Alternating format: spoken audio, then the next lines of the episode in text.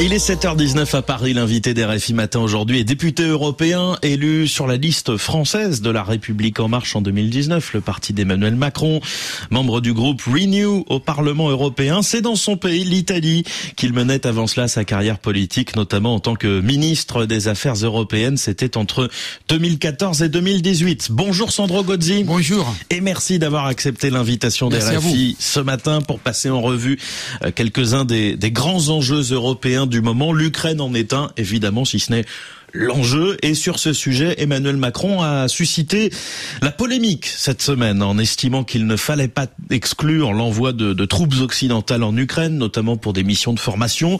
Dans la foulée, la plupart des, des alliés comme l'Allemagne, les États-Unis, le Royaume-Uni ont pris leur distance avec ces propos.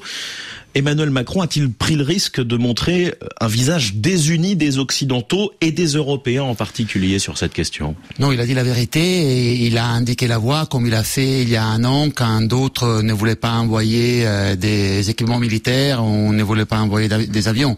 Il est clair qu'il ne faut pas montrer de la faiblesse vis-à-vis de Poutine et il faut rien exclure. Après, il est clair qu'il s'agit, comme euh, le président de la République l'a expliqué, d'envoyer euh, des, des mineurs, d'envoyer des des, des formateurs mmh. pour utiliser les équipements militaires, mais c'est les BABA de la, de la stratégie. Si on exclut dès le départ quelque chose, il est clair qu'on se montre faible face à l'agresseur.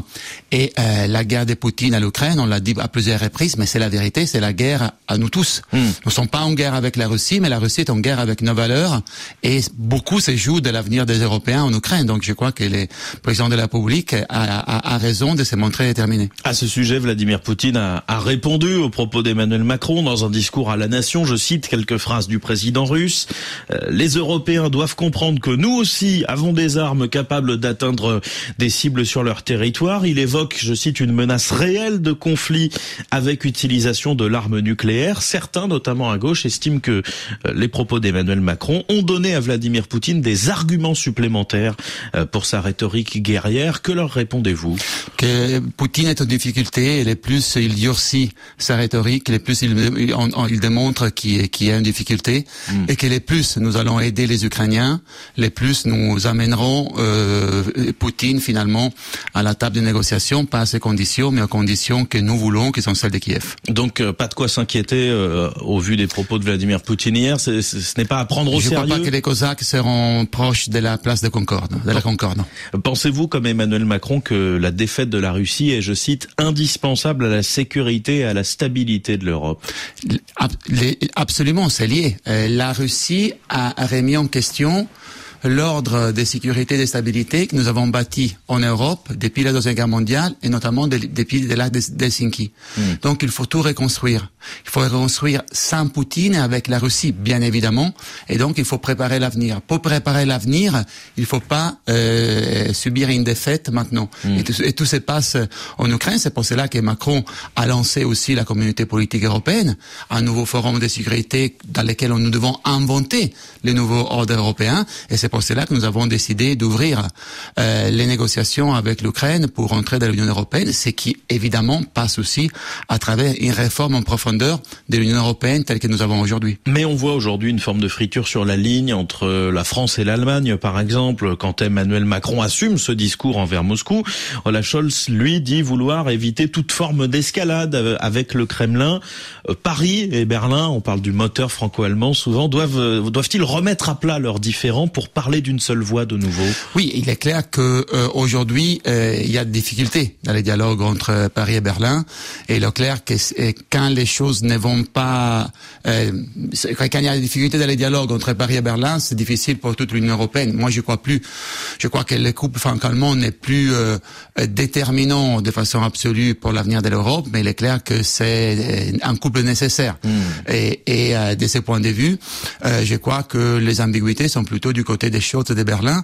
Scholz doit, mieux nous expliquer euh, son annonce qui n'a pas encore mis en œuvre de mettre un 100, 100 milliards d'euros pour euh, renforcer la défense euh, allemande. C'est sans doute, selon moi, une indication positive, importante, mais il faut expliquer comment cela se décline par rapport au pilier européen de, l'OTAN, par rapport à l'autonomie stratégique. Donc il y a pas mal de, questions qui doivent être clarifiées à, à Berlin.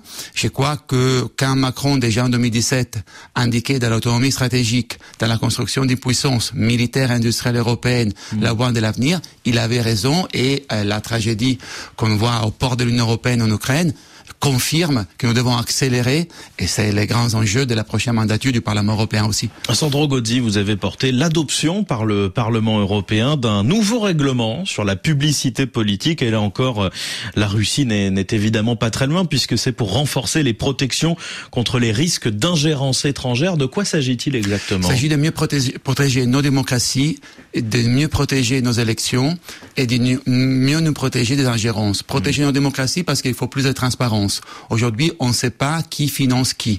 Euh, souvent, dans les réseaux sociaux, on a des posts qui euh, semblent des, des opinions personnelles. En fait, ils font, pas font qui partie... sont de la publicité déguisée voilà, ou du moins bien politique déguisée. Donc, nous, nous, avons imposé la transparence. Vous pouvez euh, dire ce que vous voulez euh, sur les réseaux sociaux, mais si vous le dites parce que vous êtes payé par les candidats Sandro Gotti mm. et, et, les candidats Sandro Gotti est financé par une entreprise, ceux qui vous lisent doivent savoir que vous le dites parce que vous êtes payé par moi et que les financements arrivent de cette entreprise. Donc, plein de transparence de ce qui se passe dans la publicité politique, notamment dans les réseaux sociaux, mais pas que.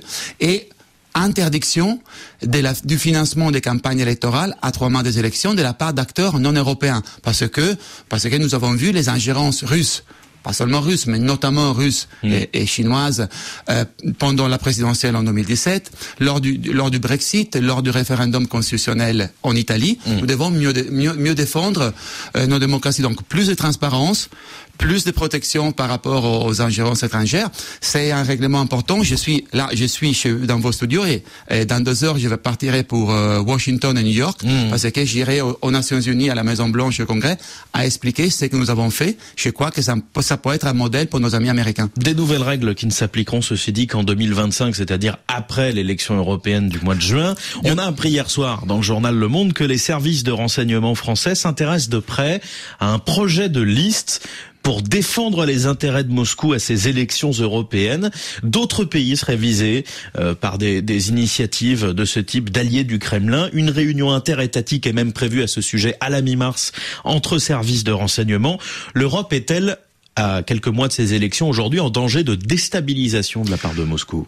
Euh, l'action la, la, des déstabilisation des Russes est en cours depuis plusieurs années. Mm. Elle passe aussi à travers leurs, leurs, alliés européens, les Rassemblements nationaux de Marine Le Pen, la Lega de Matteo Salvini, Alternative für Deutschland sont des alliés du Kremlin, des alliés de Poutine, ont été financés par des banques russes, ont signé des accords formels de coopération avec les partis de la Russie unie. Donc on découvre rien. On sait qu'à l'intérieur de nos démocraties, dans, dans les élections européennes qui, qui, vont venir, il y a des alliés de Poutine. Et euh, en, en France, les meilleurs alliés de Poutine se trouvent euh, au Rassemblement national. Quant aux mesures que nous avons, nous avons prévues, je vous rappeler que les États membres et les plateformes peuvent anticiper, même si l'ensemble des mm. mesures va rentrer en vigueur en 2025. il y en a déjà il y a certaines règles qui vont s'appliquer aux élections européennes et les plateformes peuvent, et nous allons encourager les plateformes à anticiper la mise en œuvre pour que toutes ces mesures puissent être appliquées lors des élections européennes. Un mot, Sandro Gozzi, enfin, pour, euh, pour finir sur euh, les élections européennes et sur la candidate française de la majorité présidentielle, Valérie euh, Ayé,